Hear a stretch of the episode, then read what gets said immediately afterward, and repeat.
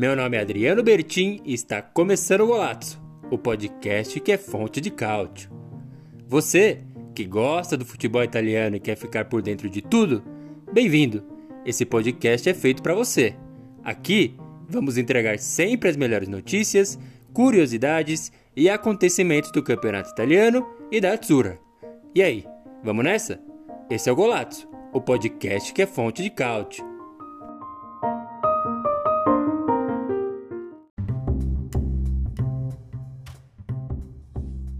Muito boa. É isso aí, começando mais um Golazzo. Se você está ouvindo, é o podcast que é fonte de cálcio, mas a gente vai também espalhar esse conteúdo aqui para muito lugar. Eu sou Adriano Bertin, responsável por apresentar o Golazzo, manter as notícias circulando lá no nosso blog, o golazzo.com.br.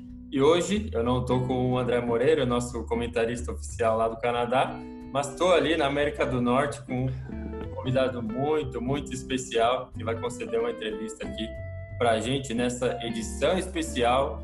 Ele tem, teve aí os seus 18 anos de Palmeiras, campeão paulista no ano de 2008, campeão da Copa do Brasil 2012, eleito o melhor goleiro da Copa do Brasil em 2012, atende pelo nome de Bruno Cardoso ou simplesmente Bruno. Isso aí, Bruno. Muito bem-vindo ao Golatos. Muito obrigado por estar aqui.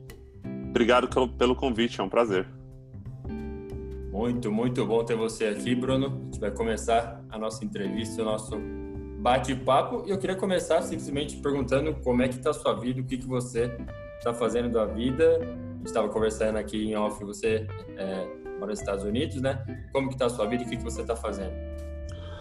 Tá bem, a gente está tomando bastante cuidado nessa ainda pandemia, né? E então a gente está desde eu e minha família a gente está desde finalzinho de março ali quando começou tudo isso bem se cuidando, quase sem sair de casa. Eu sou mais o que saio mesmo para dar treino, né? Uh, eu tô trabalhando, no, eu trabalho em um clube aqui na, na região de Sunrise, aqui na Flórida. Sou treinador de goleiro e diretor também ali de, de goleiros. Eu trabalho no Dazon, né, como comentarista e numa faculdade também aqui na, na, na, região ali de Hialeah também, mas aí a gente ainda não sabe se vai ter a temporada ou não por conta de tudo isso, né? Então é, tudo vai voltando ao normal aos pouquinhos, mas ainda e nesse momento eu estou cursando o Jardim da Infância porque começou as aulas online e eu tenho que ficar aqui do lado da minha pequena para mexer no computador e ligar, desligar e, e ainda ela não fala inglês perfeitamente, né? Então tem que ficar aqui do lado dela de babá. Então das 8 às 2 eu tô no Jardim da Infância. Aí você está é, trabalhando então como treinador de goleiros, tanto na, isso. na universidade quanto num, num time mesmo. Eu vejo os vídeos que você isso, isso. no Instagram lá com o time feminino. É, é muito legal. Eu, gosto, eu tô gostando bastante. Não é uma coisa que eu me imaginava fazer muito, apesar de gostar, né? Mas a oportunidade foi aparecendo aqui na região e, e eu fui tendo chances e o nome foi pegando um pouquinho de, né, de, de moral, assim que a gente fala com algumas meninas que eu já trabalhei. Então, eu tenho no clube que eu tenho hoje, eu, eu tomo conta de 16 goleiras. Uh, mas, e, e, é isso porque é um clube que está começando agora, né? Uh, o ano passado eu trabalhava num outro clube muito maior, mais estruturado, mas aí teve um, uma divisão desse clube, então o pessoal acabou saindo e montando um do zero. Então eu fui com esse novo pessoal no, no nesse projeto de, de fazer um outro clube. Então tem planos aí para crescer, mas eu também sou é, a gente fala de diretor, né? Tudo, tudo relacionado a goleiro é, passa por mim. É, goleiro que, ser aprovado ou não, se a gente precisar de um segundo treinador de goleiro, sou eu que, que contrato, eu crio a minha, a minha metodologia. Eu, se eu trouxer um outro treinador de goleiro, eu treino esse treinador de goleiro a dar treino como eu quero. Um, que é um papel legal. E, e na faculdade também a, a, trabalhei, trabalhei ano passado e esse ano provavelmente um treinador de goleiro auxiliar técnico também, né? Então fazendo as duas as duas pontas.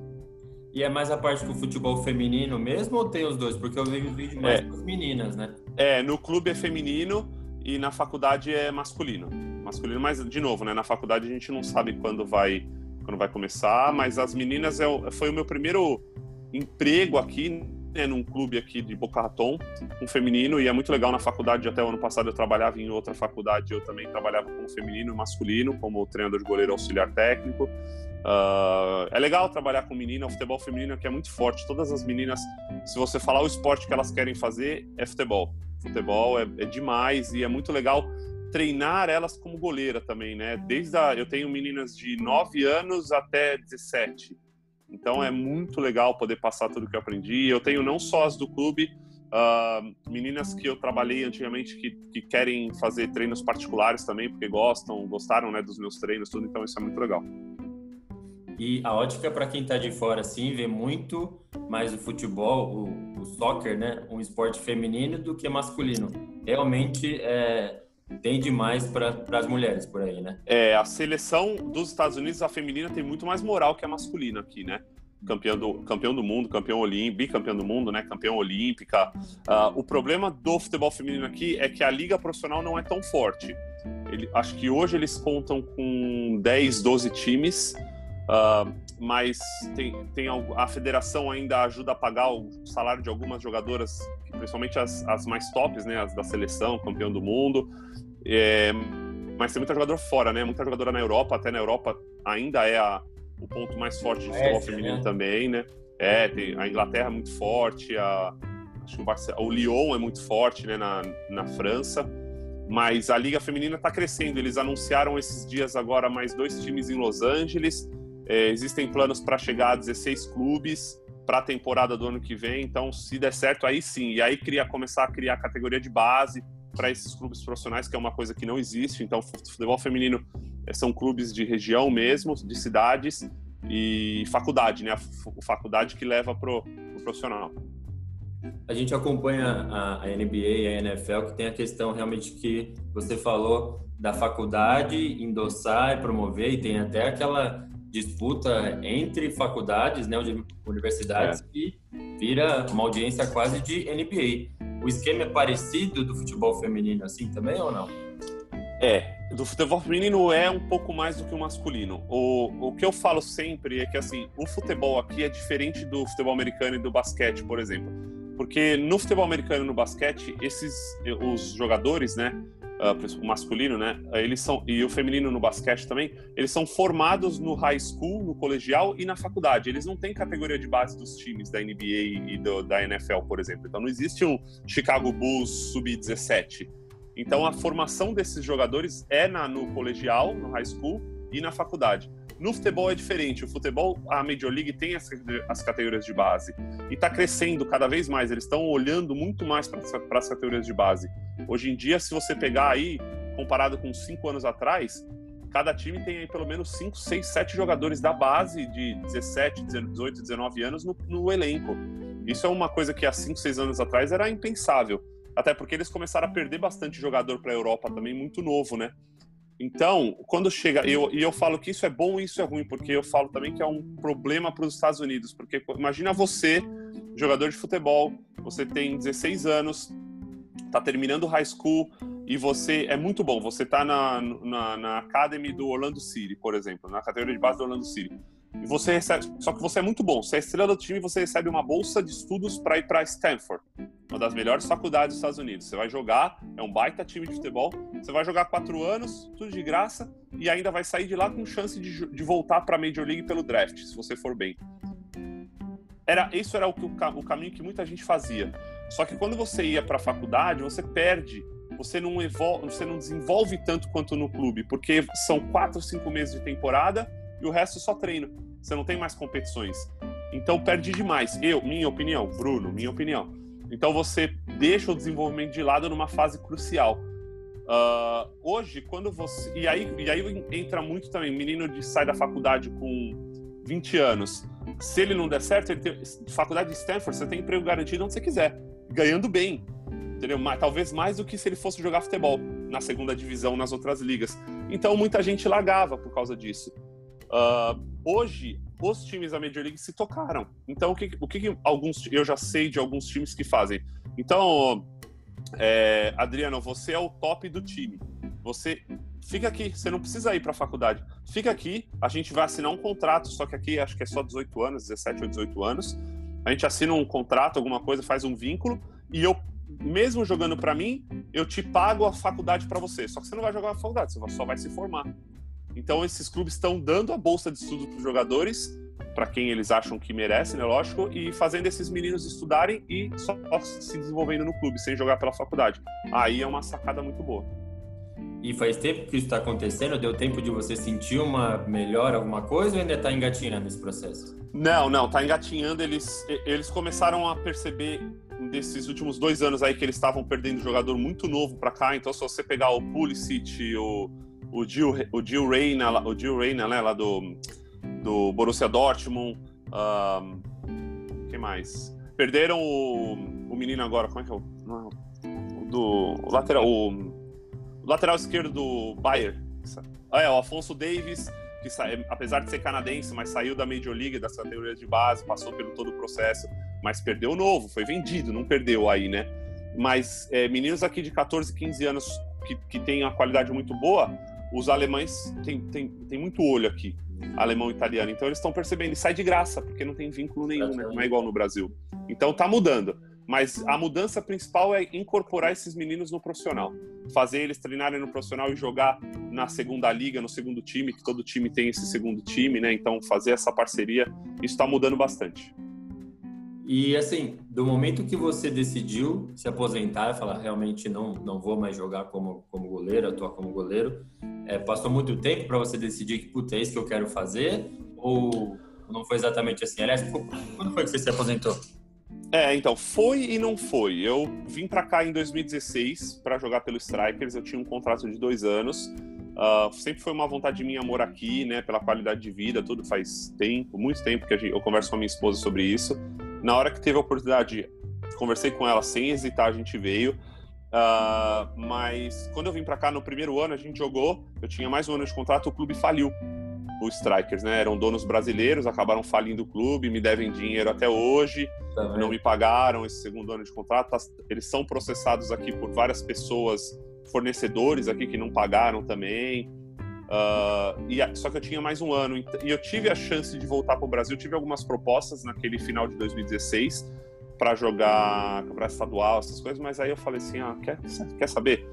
É, não quero voltar. Eu consegui vim para conseguir vir para cá, que era o mais difícil, vou tentar. Dei entrada no meu green card. É, só que o meu green card eu peguei na transição Obama-Trump, que foi quando ele apertou o cerco. Ah, então demorou dois anos para sair o meu green card. E aí dois anos parado sem fazer nada, porque ninguém ia contratar, não, ninguém ia me contratar como estrangeiro. Muito difícil, né? Então eu tirei o green card para tentar continuar jogando aqui. Só que essa demora de dois anos parado sem fazer nada, aí já ficou muito mais difícil. Então quando eu percebi que o meu green card ia demorar, eu comecei a fazer cursos nesse período ocioso que eu tive. Então eu tirei a licença aqui de treinador de goleiro dos Estados Unidos, tirei a licença de treinador daqui, a licença B, comecei a dar treino, comecei a achar coisas para fazer para não ficar em casa sem fazer nada, né? Foi muito difícil assim nesse período, mas aí foi fui mudando, aí eu fui percebendo que não ia dar mais para jogar mesmo, que foi demorando dois anos, e tal. Aí falei, ah, quer saber? Agora já foi, vou focar na minha outro lado. Aí no fim de 2018, de 2018 teve o convite do Dazon para começar. Um, agora eu estou terminando minha licença de treinador de goleiro da UEFA também. Então aí eu comecei a me aprimorar e, e levar por esse caminho e agora é o que eu vou acabar seguindo. Né? Ah, muito legal. É, bom, já falei para você que eu sou palmeirense, né? Então não tem como uhum. não falar de Palmeiras. Queria que a gente voltasse um pouco dos seus anos de Palmeiras, assim. Claro. O que você acha de, de ponto alto para você? Eu falei 18 anos no começo, mas são 18 anos mesmo contando? São, são, isso mesmo. De 97 a 2015 de contrato, de, de, de total, né? Em 2015 eu ainda estava no Santa Cruz, mas eu tinha contrato até o fim do ano. E dos anos de Palmeiras, bom, imagino que você seja palmeirense mesmo, vi você vibrando é. na, na, vitória contra o Corinthians agora no Campeonato Paulista, vibrei também. Queria saber se você sente falta, assim, o que você mais, mais gostou daquela época. Putz, falar de Palmeiras para mim é difícil, né? Porque, que eu te falei, eu tenho 36 e eu passei 18 lá dentro, metade da minha vida, né? E tô lá desde 13 anos, é, sinto, sinto falta dos meus amigos, claro, deixei. Isso é muito difícil, né? Primeiro passar hoje, hoje em dia, você passar 18 anos lá dentro, dentro de um clube é muito difícil, é muito raro. Uh, mas os amigos que eu consegui fazer lá dentro, amigos de verdade, que no futebol a gente fala, né? Ah, a gente só tem colegas, amigos é difícil, né? Mas eu acho que eu consegui fazer amigos de verdade mesmo e saudade de todo mundo. É, sempre que eu vou no Brasil, eu, eu vou lá visitá-los, vou lá conhecer. Eu não conhecia, até 2018, eu não conhecia o CT, né? Novo, então eu fui lá, eu tava com o meu time daqui, sub-17, que eu tava de treinador na época. e eu fui lá fazer uma pré-temporada no Brasil, levei os meninos para conhecer o CT, para conhecer a arena também.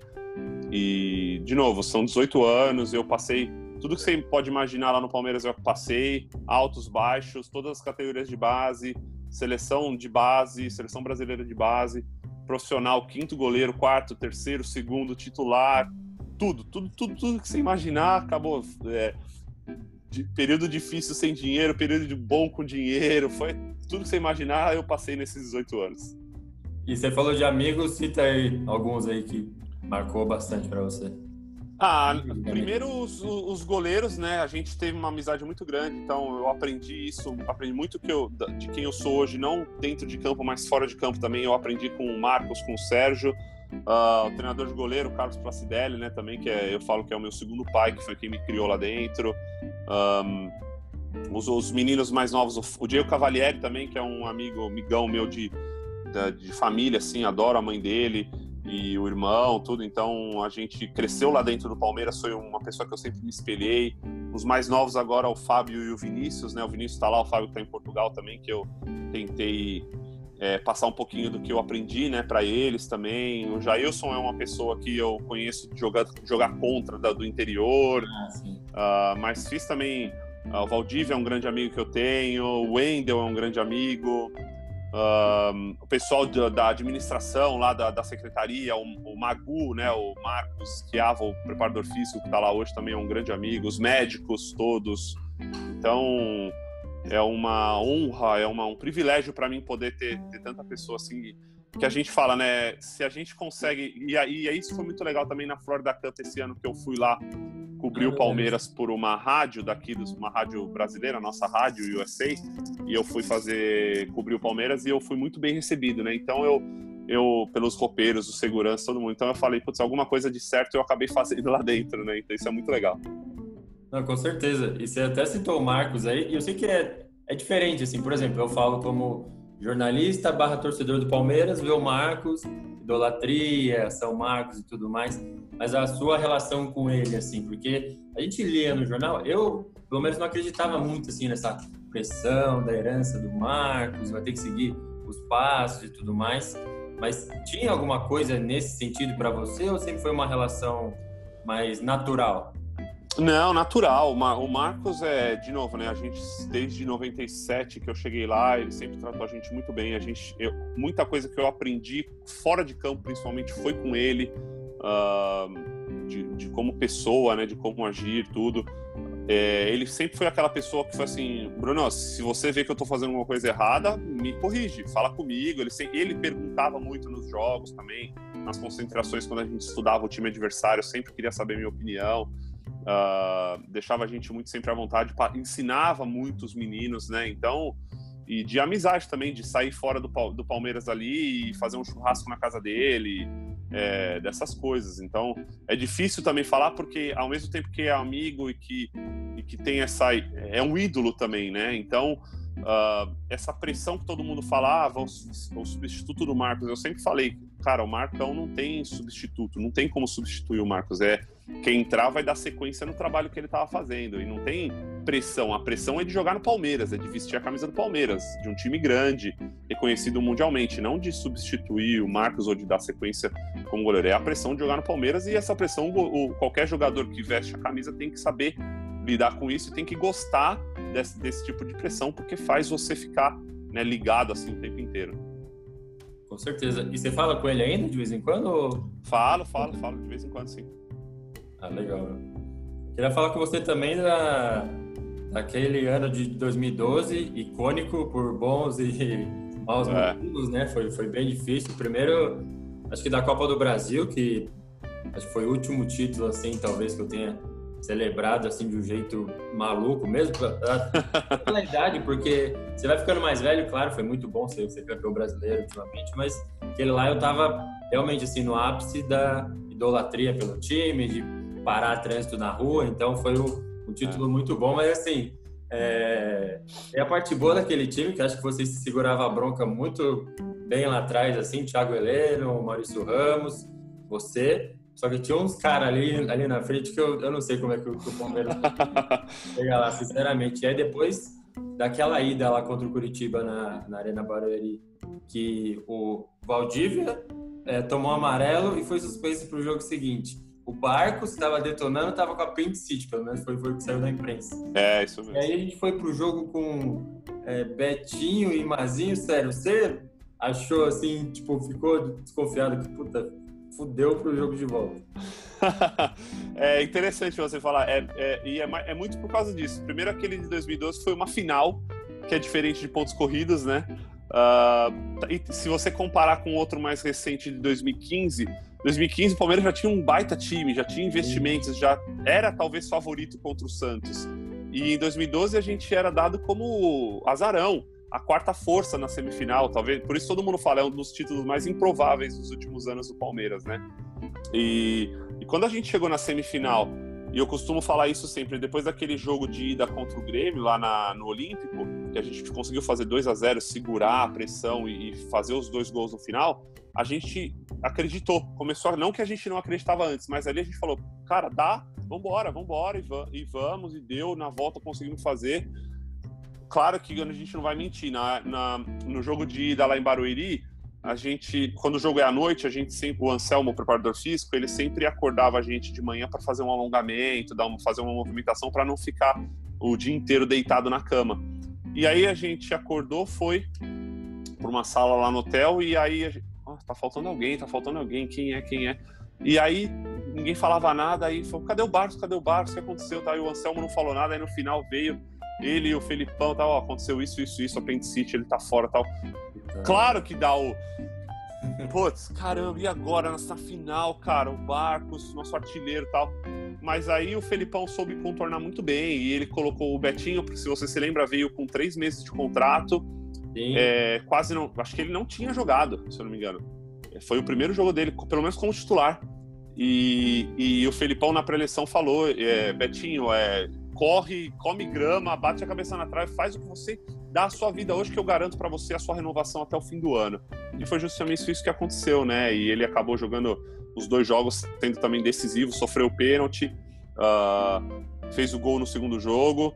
É claro que se você falar, putz, aí o Valdívia foi expulso, a gente perdeu ele pro jogo da volta. Putz, claro demais também. E foi, né? Do jeito que foi, eu. Do jeito que foi, mas a gente também teve a volta do Henrique. Era pra matar né? o cara no vestiário, meu, na boa.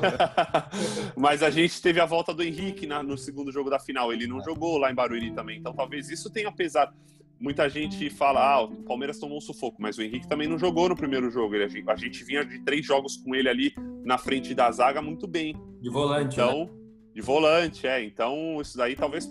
Não vou falar que poderia ter sido diferente com ele, porque o Curitiba tinha um baita time e colocou talvez os, os, o, primeir, o pior primeiro tempo, o primeiro tempo de mais sufoco da minha carreira foi naquele primeiro tempo, que a gente não conseguia segurar a bola, não passava do meio, era sufoco atrás de sufoco. Mas não tem como saber, né? Mas aquele jogo foi marcante e com certeza foi um dos, das, das maiores conquistas aí desses últimos anos. Acho que os dois jogos na Arena Barueri contra o Grêmio, acho que foi, foi um dos melhores é. daquele ano, foi muito. Foi muito legal. Audível, o jeito que ele vai abraçar o Felipão assim, é. no, foi muito bom aquilo. Assim, é, tem uma, tem uma foto minha. É, choveu muito aquele jogo e todo mundo relatando que foi muito difícil chegar na arena e a gente sai perdendo. E aí o Valdivia entrando, depois fazendo gol. Tem uma foto minha, depois eu vou. Esses dias eu tava guardando para postar no Instagram também. É, no fim do jogo, ele, ele, a gente vem se abraçar, assim, tem uma foto muito legal de abraço. Ele, dá, ele deu a camisa do jogo para mim. Eu tenho guardado até hoje aquela camisa também, então foi muito legal. Nossa, muito legal. Porém, depois desse título aí, a gente foi, voltou as atenções pro, pro brasileiro e complicou, né? Ferrou tudo. É. Não engatou. O que aconteceu com esse time?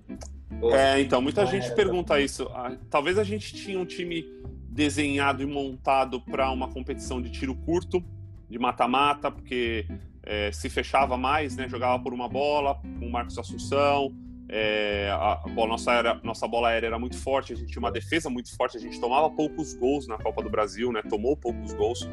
Um, a gente largou o Campeonato Brasileiro no começo, os últimos os, os, quatro jogos, né, que coincidiram com a semifinal e a final, praticamente nenhum titular jogou. É, então a gente já, quando, quando voltou para o Brasileiro, a gente já estava na zona de rebaixamento. E aí, quando um time grande como o Palmeiras está lá embaixo, os outros querem mais é pisar. É muito mais difícil você sair de lá de baixo. lesões, a gente perdeu muito jogador por lesão e a gente não tinha substituto à altura. Tanto é que a gente terminou o campeonato com 4, 5, 6 meninos da base jogando, que não era a hora. O Dibal, o Dieguinho, uh, Patrick Vieira. Não era a hora de lançar os meninos naquela época, naquela fogueira. E, e, acho que foi uma mistura de tudo. E aí depois, quando você tá lá embaixo, que nem eu falei, é muito mais difícil você sair jogando num time grande. E aí também nada, não vou falar. Eu, eu não gosto muito desse termo sorte, porque eu, eu acredito mais em trabalho do que sorte. Mas tem um pouquinho de sorte também. Então, eu lembro, por exemplo, contra o Curitiba na, em Araraquara. A gente martelou o Curitiba o jogo inteiro, não, a bola não entrava, não entrava. Aos 45, o Correia fez um pênalti, a gente perdeu com um gol de pênalti 1x0. Aí no último, no jogo do rebaixamento, fomos lá pro Rio, tomamos o gol, é, fizemos 1x0, desculpa. O Wagner bate uma bola cruzada, a bola tava na minha mão, o Roman dá o carrinho, dizia no Roman me encobre. Eu já no chão, um a um, fomos rebaixados. Então, é, dá para falar um pouquinho disso também. Nada deu certo.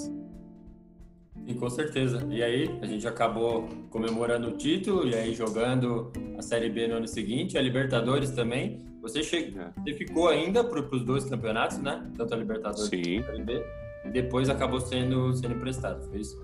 Não, eu fiquei mais um ano. Eu estava em 2014, eu também estava lá. No fim de 2013, eu ainda eu acabou meu contrato e eu renovei por mais dois anos, 2014 2015. Aí 2014 eu ainda fiquei até o fim do ano. Aí 2015 eu fui para o Santa Cruz.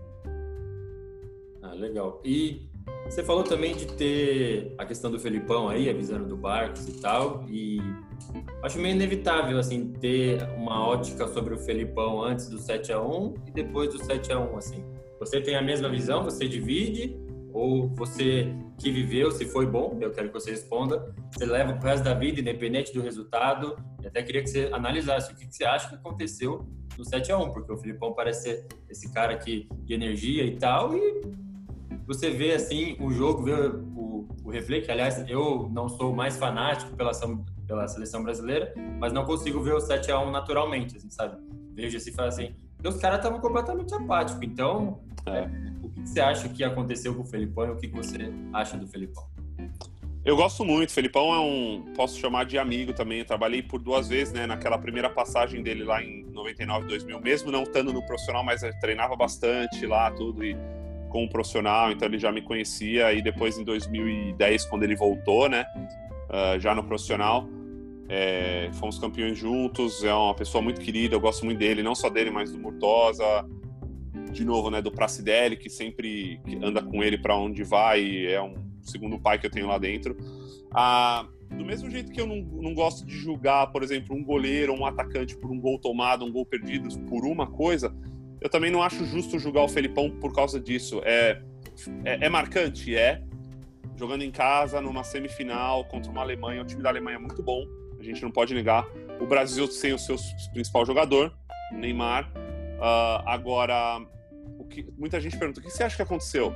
Cara, o que aconteceu o futebol. O Brasil entrou jogando em casa, confiante, tomou 1 a 0 Se eu não me engano, foram os dois, três primeiros gols foram muito na sequência.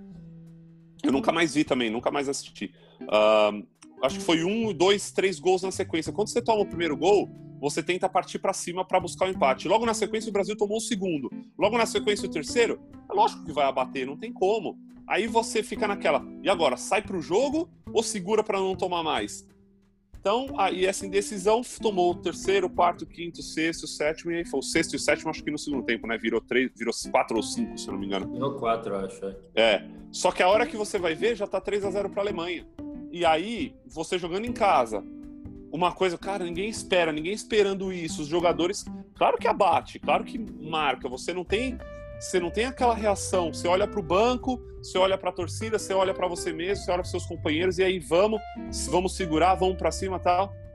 Cara, é muito difícil você recuperar depois. Então, vai marcou? Claro que marcou. 7 a 1 é uma coisa que talvez nunca mais vai acontecer em Copas com duas seleções do nível de Brasil e Argentina numa semifinal. Agora, méritos da Alemanha que teve que teve um tinha, né, um grande time, um time fantástico e que quando fez o primeiro, o segundo, o terceiro não recuou, continuou indo para cima do Brasil. E o Brasil talvez hoje voltando e você analisando o que é fácil, talvez tivesse tomado o primeiro, tivesse se fechado e não partido com tudo para cima, não teria tomado o segundo, teria empatado no segundo tempo, ou teria terminado 1, 2 a 0 mas ali na hora é muito mais difícil você falar. Então, acho que não é o jogo que define, não é um jogo que vai definir o Felipão, até porque é, ele levou o Brasil até a semifinal. Ele ganhou uma Copa das Confederações no ano antes. Ele foi, ele é o pentacampeão mundial, atual campeão mundial pela seleção. Ele voltou depois disso e ainda fez ótimos trabalhos, né? Ainda sendo campeão pelo Palmeiras de novo. Então, não, eu acho muito injusto definir o Felipão por causa desse jogo.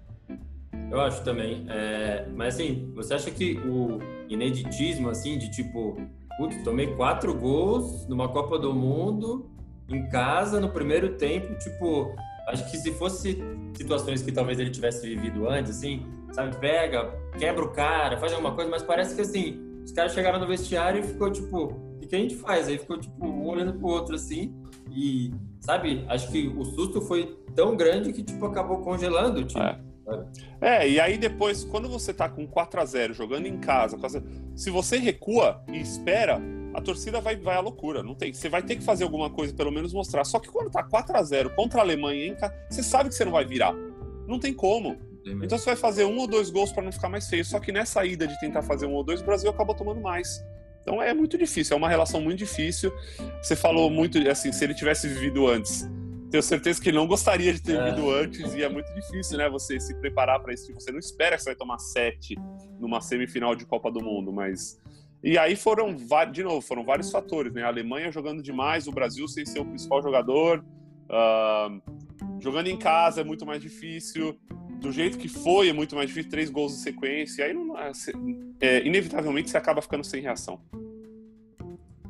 Com certeza, foi icônico, assim, acho que da mesma forma que está sendo icônico agora para o Barcelona, esse, esse 8 a 2 é o que você falou, tipo, é. me prepara para tomar oito gols no jogo, sete, Copa do Mundo. Então, não, claro que não. São muito, muito atípica, assim. E aí, já movendo mais para o futebol atual mesmo, assim, é, você está narrando, tem, tem, o seu trabalho nos Estados Unidos, mas está comentando pelo, pelo Dazon, como é que surgiu o convite? Assim, era algo que você já procurava e já, já queria fazer ou não? Não, não é. Eu, muita gente no Brasil, muitos amigos jornalistas, né, repórteres no Brasil sempre falavam para mim assim, poxa, por que, que você não investe nisso? É uma coisa que, que você vai bem, você se expressa bem, sabe falar tal, é inteligente. Eu falei, putz, não sei, nunca dei muita bola, sabe? Aí no fim de 2008, a Dazon lançou é, se você se lembra, foi campeonato francês e italiano no YouTube de graça, né, para todo mundo, para mostrar o produto. E eles começaram a fazer o jogo daqui e precisavam de alguém para comentar. Eu fiz meu primeiro jogo com o Ivan Zimmerman, que estava narrando na época, foi o campeonato francês. E aí, através do, do Conrado Conca, né, que é o narrador do Dazon também hoje, ele ele estava fazendo NFL para a mesma produtora e o produtor dele da NFL perguntou, era o que estava tomando conta da Dazon também, perguntou se, se ele conhecia alguém aqui em Miami para comentar e que tinha jogado tal. Aí ele me indicou e aí eu fui, nas, meio todo duro assim na hora, né? Tentando falar tudo certinho, bonitinho e tal. Pessoal, não, vai, se solta, vai tranquilo, faz fala como você fala no dia a dia. É, e aí eu fui me soltando, comecei a curtir demais. Hoje eu não me vejo sem, eu gosto demais, sou muito feliz fazendo isso. É, acho que eu me dei muito bem, eu gosto, eu consigo enxergar aí por ter talvez os, o campo na visão do goleiro, o campo na visão de treinador e, e a cabine, né? De cima eu consigo fazer uma leitura legal do jogo. Não sou aquele cara que vai ficar uh, em 1918 a Juventus trouxe. Cara, não sou isso. Ah, é. Eu sou, eu vou trazer, eu gosto de fazer algumas, eu me estudo para os jogos, é claro, eu faço pesquisa. A gente tem o pacote de dados né, que a gente recebe, de estatísticas, tudo. Pego o que eu acho interessante para o jogo, vou, mas eu, eu gosto mais é de, de ler ali o jogo na hora e tentar identificar posicionamento e tal, com informações, é claro. Mas e aí foi, foi embora, já são. No fim desse ano aí vão ser dois anos já cada Zon e eu estou muito feliz, eu gosto demais e espero continuar por muito tempo. Muito bom. E sobre o Dazon, é, a gente estava aqui na expectativa de voltar ao campeonato italiano, né? Depois do isolamento social, aí voltou com o calendário apertado, daquele jeito. Aí teve a final da Copa Itália, né? É, Napoli Juventus, Juventus e o título do, do Napoli. E aí, quando ia começar a Série A, né, para terminar o calendário, o, italiano sumiu do Dazon. E aí agora a gente viu que o, o francês também sumiu e a gente fica nessa dúvida, assim, hoje, para o torcedor brasileiro assistir o campeonato italiano, é só na RAI, na TV fechada, e ainda tem que comprar aqueles pacotes mais extensos lá, que tem os canais internacionais, então tá bem difícil, assim, você tem alguma boa notícia aí para dar para quem quer assistir o campeonato italiano? Eu não tenho, porque também a gente não sabe de nada. É, eu acho que essa, essa negociação aí, ó, o que a gente sabe é pela imprensa também que acaba saindo, né? E, e essa negociação deve ter sido mantida aí a sete chaves, a gente não sabe o que aconteceu. É, quando voltou o futebol, é, eu acabei fazendo com o Conrado, né, a semifinal da Copa Itália, e depois a final também fui eu e o Conca que, que, gente, que fizemos. Foi muito legal, eu gosto demais de fazer campeonato italiano, eu gosto de assistir e tudo. Espero que volte para essa próxima temporada e eu tenho certeza que tem muita gente no Brasil que gosta. Todo mundo fala da é, a Premier League é o melhor campeonato, é muito legal a Premier League, mas o italiano também é muito legal de fazer. Eu curto demais e, e não sei, eu gosto, tomara que volte, não só o italiano, mas o francês também continue na Premier League. Mas o italiano, é, como você disse, tem muita gente que gosta e, e é mais difícil de assistir, né? E faz tempo que você acompanha o italiano? Assim, eu fico imaginando, assim, da gente da ótica de, de torcedor e, e, que acompanha, assiste o jogo, e você, enquanto jogador, talvez, sei lá, um dia até sonhar de acompanhar e jogar na Itália. Rolou isso para você, assim, durante a sua carreira? Eu tinha vontade, tinha dois lugares que eu tinha vontade de jogar enquanto eu, eu, estava jogando ainda no Brasil, Itália e Inglaterra. Uh, eu tenho um passaporte italiano, né? Eu tenho descendência, eu tenho um passaporte italiano. Eu demorei muito para tirar esse passaporte, eu só fui tirar em 2013. Uh, ah, então talvez eu pequei um pouquinho nesse aspecto, mas gostaria de ter tido a experiência de jogar na Itália, com certeza, ou na Inglaterra. Para ser sincero, enquanto eu jogava, não acompanhava muito futebol internacional, muito pouco. É, mais, mais o nacional, né, que a gente acaba acompanhando, até porque tem que ver o adversário, tem que estudar tudo é meio tipo assim, é, você trabalha com ações. No seu tempo de folga você vai fazer, você vai ler sobre isso, você vai, uhum. sabe, vai acompanhar a bolsa de valores? Não, você vai ver outras coisas, né? Então, é, mas o campeonato nacional é claro que tinha que acompanhar. Agora, desde que eu comecei a fazer a Dazon, narrar pelo Dazon, eu passei a acompanhar muito mais italiano e ver notícias e ver os jogos tudo, porque porque também é claro que era o meu trabalho, eu precisava estar mais informado. E, e, é muito legal, cara. Eu gosto do campeonato italiano. É um futebol legal de, de, de se ver jogado. É, tem as, voltou.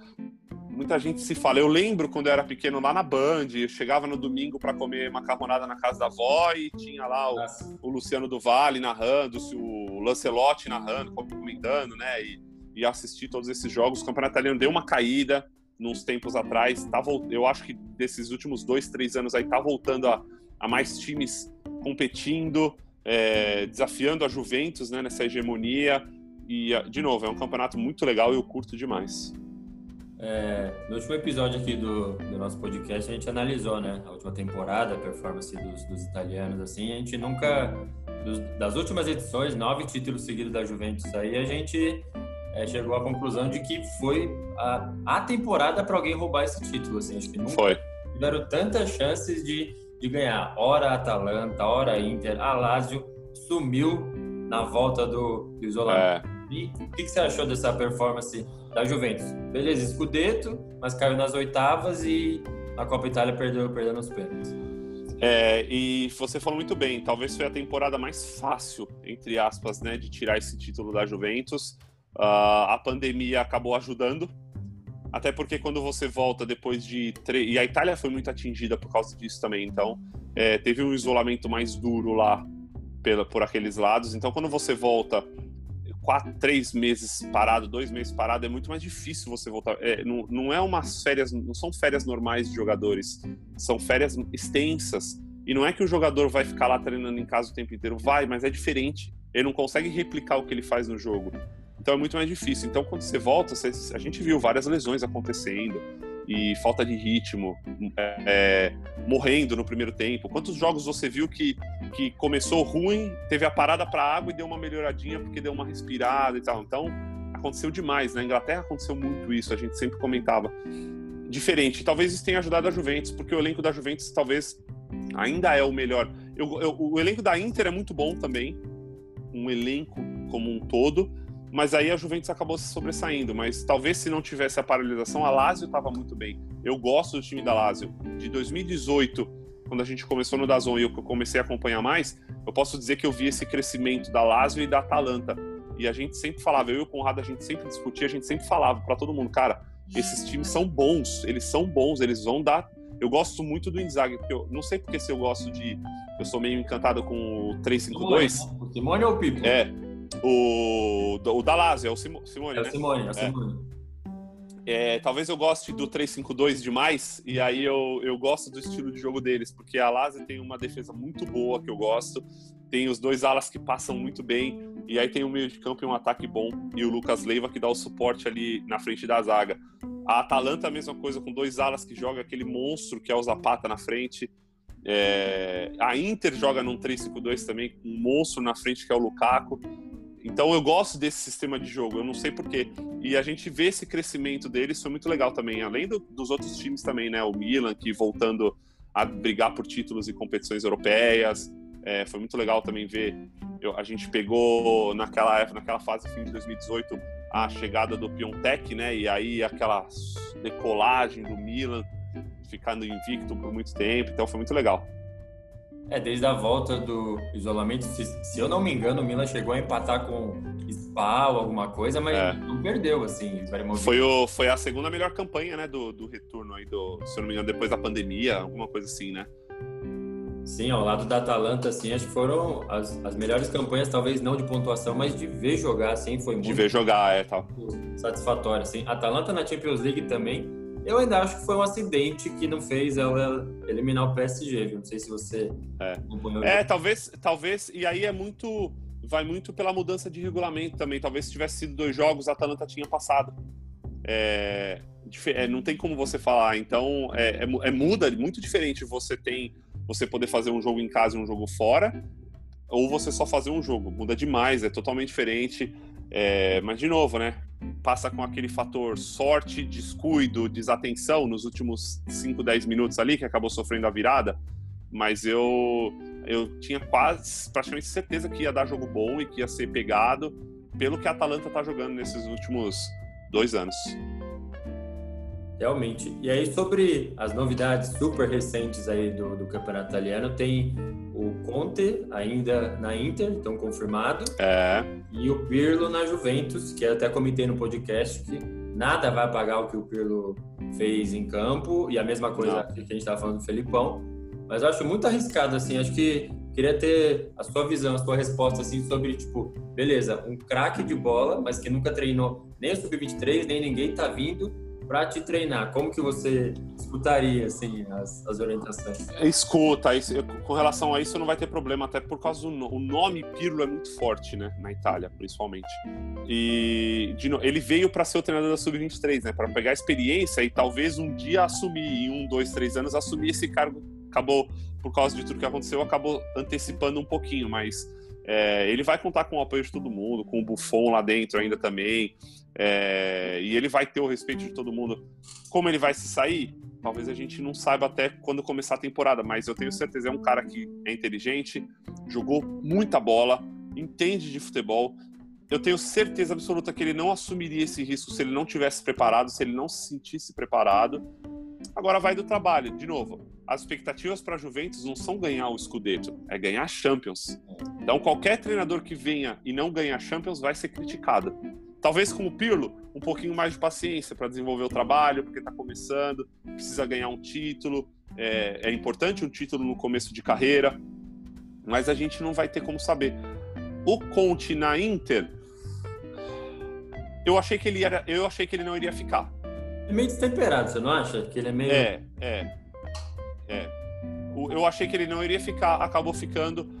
Eu, eu tenho, tem dias que eu gosto dele e tem dias que eu não gosto. Eu acho que é engraçado, é uma relação de amor e ódio com o Conte. Tem dia que eu vejo a Inter jogar e falo, nossa, como tá jogando a Inter? O treinador acertou. Tem dia que eu vejo e falo, pelo amor de Deus, muda esse time que não dá para ver a Inter jogar desse jeito, cara. E é uma relação que eu tinha muito com o, é até engraçado, com o Gattuso no Milan. Eu, eu, não é um treinador que me desce o Gattuso, eu não gosto ah, dele. É, eu, eu acho que não também gosto. não, assim, ele, ele no início do, da temporada com o Napoli falou que o, o, objetivo era a Europa League, sendo que o Napoli vinha de disputas de título com a Juventus. E aí, é. É, não gostei dele no Milan, não gostei no Napoli também. É. Ele fez boa campanha no Milan, até um pouquinho mais. Mas o, o negócio do Gattuso comigo, que eu até eu fiz bastante jogo do Milan e eu percebi, era muito. Ele não é maleável. Ele, ele, ele tem o sistema definido dele no 4-3-3 e ele não muda. Exatamente. Cara, quantas vezes a gente fazia. Eu, também, quem vai dizer que eu sou o dono da razão, né? Às vezes ele tá lá vendo um jogo totalmente diferente e ele é o treinador. Mas a gente via lá de, da cabine, né, fazendo a transição do jogo, que, cara, muda, tira um, tira um meio de campo, coloca mais um ponta, ou tira um zagueiro, volta, povoa o meio de campo um pouco mais, você tá perdendo o meio de campo. E ele era ele sempre trocava seis por meia dúzia, um ponta pelo um ponta. O máximo, o máximo que ele fazia era colocar o, o, o Tchalanoglu de ponta para meia, ali para segundo volante, terceiro volante, ou Castilheiro, um pouquinho mais, dois atacantes tal, mas é, não é um treinador que eu curti muito, muito não. E acho que funcionou esse eterno três atacantes dele aí no Napoli, porque acho que já era um esquema meio parecido, com o Insigne é. ponta, o Mertens é. aí, que é o maior artilheiro do clube e tal. Mas naquele Milan, sabe, com o Trone e os caras que tinham, acho que não, não favorecia também, é. sabe? Tipo, não. Ia mudar. Sim, e aí, como você falou, no, o Napoli jogava assim com o Sarri, o, Ancel, o Ancelotti veio e mudou para um 4-4-2, e aí ele voltou e jogou, voltou com 4-3-3 e funcionou. Espero que ele dê certo, porque, de novo, é um treinador. É, se, se, ele deixar o que ele fez no campo falar por ele, ele jogou demais. E te, mas talvez eu acho que falta um pouquinho nisso, esse amadurecimento de, de você. E não, ele tá num time grande, talvez o time pequeno tenha que se adaptar a ele, eu concordo nisso. Mas às vezes, quando você vai jogar com outro time que você percebe uma falha ou uma qualidade no outro time, talvez você tenha que adaptar o seu time um pouquinho para explorar ou para defender essa falha ou, esse, ou essa coisa boa do time adversário. E eu não vejo muito ele fazer isso, pelo menos nos jogos que eu fiz lá da, do Milan. Eu lembro muito bem do Milan. É, o Napoli esse ano eu acabei não fazendo tanto, a não ser a, a final. Gostei na final, mas de novo, foi um 4-3-3 que foi ele trocava seis por meia dúzia. Exatamente. A gente até discutiu no, no último episódio também sobre as perspectivas agora, né, para o campeonato. Juventus candidato ao título também, vamos de novo. Vamos torcer para alguém é, realmente espetar e tentar alguma coisa, serve tipo, qualquer time, assim, sabe? Que é. a Fiorentina lá, com quem eu tenho é, mais paixão, assim, acompanho mais de perto, mas é, que alguém faça isso. Agora, pensando nos, nos torneios da Europa, assim, o que, que, você acha? Eu não vejo os italianos, assim, do jeito que está hoje, amanhã pode chegar o Messi na Inter lá, ou na Juventus, mas assim, do jeito que está hoje, alguém indo longe, assim, dos quatro é, Juventus, Inter, Atalanta e Lazio é, batendo título, assim, a gente viu o Leipzig aí chegando na semifinal, o, Lyon a mesma coisa. Eu fico meio assim com os times italianos. O que, que você acha na Champions? Eu acho que é o que você falou bem, vai depender muito de quem chegar. É, ou de quem sair, né? De quem sair. A Juventus tem, de novo, se manter a base dela ali é, e trazer dois, três jogadores pontuais, vai chegar de novo, pelo menos até umas quartas de final. A, a Inter, de novo, tem que, é, tem que ter aqueles dias bons né, do Conte e do time da Inter, mas tem elenco também para não só brigar na Champions e brigar no Campeonato Italiano também. Lazio e Atalanta tem chance de surpreender que nem a Atalanta fizer, fez esse ano? Tem, eu acho que tem. Aí, só que aí vai, talvez tenha que abrir mão do Campeonato Italiano, talvez não tenha elenco para rodar o tempo inteiro tem que ver de novo quem vai chegar e quem vai sair. Mas eu gosto do time da Lazio e da Atalanta de novo. Então eu talvez hoje, hoje talvez eu não cravaria nenhum dos quatro para ser campeão. Concordo com você. Acho que vai depender de quem chegar e de quem sair desses times agora durante essa janela. Já na Europa League, aí eu acho que vira quase obrigação assim, Napoli ou Roma, Milan ou é, não sei, nessa temporada agora veio a Inter, eliminada da Champions, e chegou na final da, da Europa League. Seja qual for o caminho, eu acho que é obrigação dos times italianos aí chegar longe, apesar que a Roma decepcionou contra o Sevilha, achei um jogo muito apático assim, tá, o Sevilha acabou sendo campeão, mas eu acho obrigação assim dos, dos times italianos fazer alguma coisa.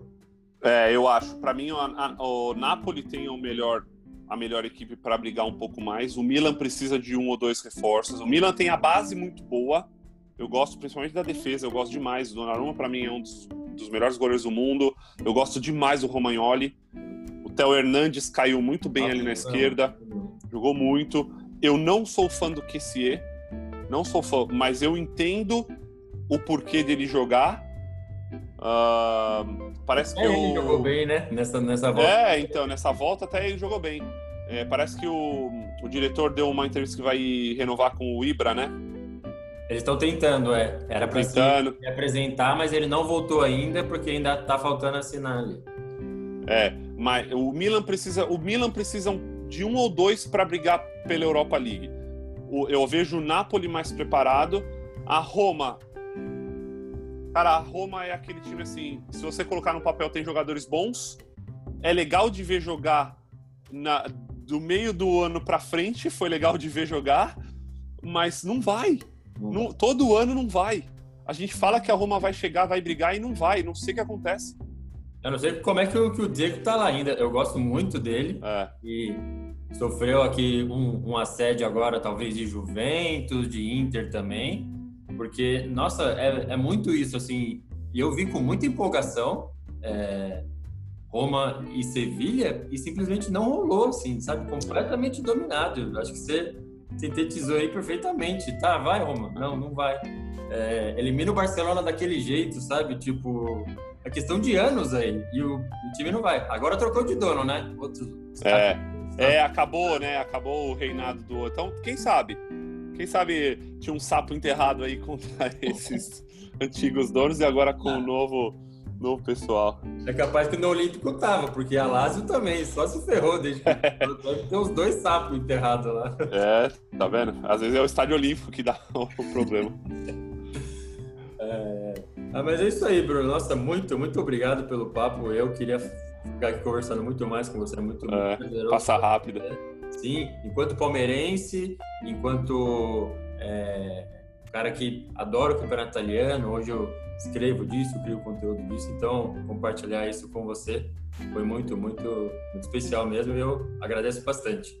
Muito legal, obrigado pelo convite mais uma vez, sempre que precisar. É sempre bom falar de, de futebol e Palmeiras e de futebol italiano também, gosto bastante. E espero poder voltar a comentar agora nessa próxima temporada que, que promete. Eu espero também. Minha assinatura do, do Dazon ainda tá valendo aqui, viu? Fala com os caras lá para italiano aí, pelo amor de Deus. Assim que a gente souber alguma coisa, pode deixar que eu vou. A gente vai. vai post... Com certeza vai, vai ter anúncio e tudo. Beleza, então, Bruno. Muito obrigado mais uma vez. Forte abraço aí e seguimos. Boa. Abração para todos.